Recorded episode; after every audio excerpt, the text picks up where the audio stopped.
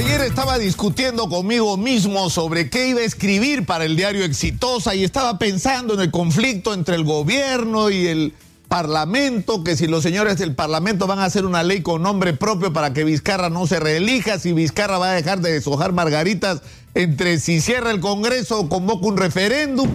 Y de repente suena el teléfono y me cuentan, asaltaron una señora en, en una de las zonas más exclusivas de Santiago del Surco, de un patadón, se metieron a su casa en el momento en que la señora entraba y le robaron todo y el ladrón salió en una moto. Cuelgo el teléfono y sigo tratando de concentrarme y me llega un mensaje al celular de auxilio de gente del Agustino diciendo que ya no se puede caminar por algunos barrios porque los criminales han tomado las calles. Y eso es lo que está pasando en el Perú y de repente me doy cuenta que ese es el problema más importante de los peruanos.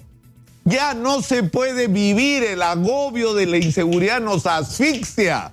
Es una situación absolutamente desesperante para todos y, la sensación que uno tiene es que simplemente estamos como en una guerra donde el enemigo nos ataca por todos los flancos y nosotros no tenemos estrategia y no tenemos generales y cada vez hay más delincuentes y cada vez más zonas de la ciudad son ocupados por ellos y sinceramente la gente no se siente segura ni en su casa, ni en su trabajo, ni en la calle. Y tenemos el problema de nuestros delincuentes a los que se han sumado los que hemos importado, porque con los más de 750 mil venezolanos que han llegado al Perú, ha llegado una cuota de delincuentes venezolanos también que se han sumado a los nuestros, por si no tuviéramos suficiente. Y tenemos una crisis en la juventud porque hay muchísimos, miles, decenas de miles de jóvenes en el Perú que en este momento no estudian, no trabajan, abandonan el colegio antes de terminar sus estudios. Y sus únicas opciones laborales son agarrar las peores chambas, las que tienen horarios esclavos de 12 horas y más y los peores sueldos.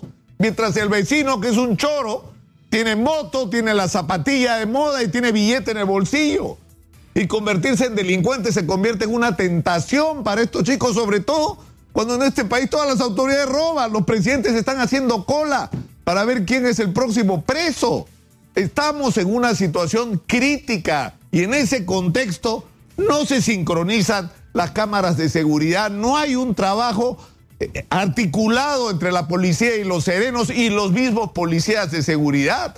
No hay una capacidad de respuesta rápida a los ataques de los delincuentes porque no hay vehículos suficientes, porque no reciben el mantenimiento que deberían tener, porque no hay equipos de comunicación adecuados. Estamos en la peor condición, en la peor condición. Entonces, ¿qué nos queda a los ciudadanos? ¿Qué nos queda? El día de ayer acá en Exitosa había un asalto en la puerta. ¿Y qué ha tenido que hacer la gente exitosa? Defenderse pistola en mano. Eso es lo que nos queda a los ciudadanos para que no nos roben. Eso es el mensaje que nos están dando desde el Estado quienes tienen la responsabilidad de cuidarnos. Un coronel de la policía ha sido asaltado antes de ayer. Es decir, si un coronel que debería cuidarnos no se puede proteger él mismo, ¿qué nos queda a nosotros? ¿Qué tenemos que hacer? ¿Eso también va a ser nuestro problema? Es decir, nosotros tenemos que ver qué hacemos para defendernos de los delincuentes. Midan las consecuencias, ¿ah? Midan las consecuencias. Porque si los ciudadanos empezamos a asumir nuestra inseguridad como un problema nuestro y a resolverlo por nuestros propios medios, este país puede salir de control.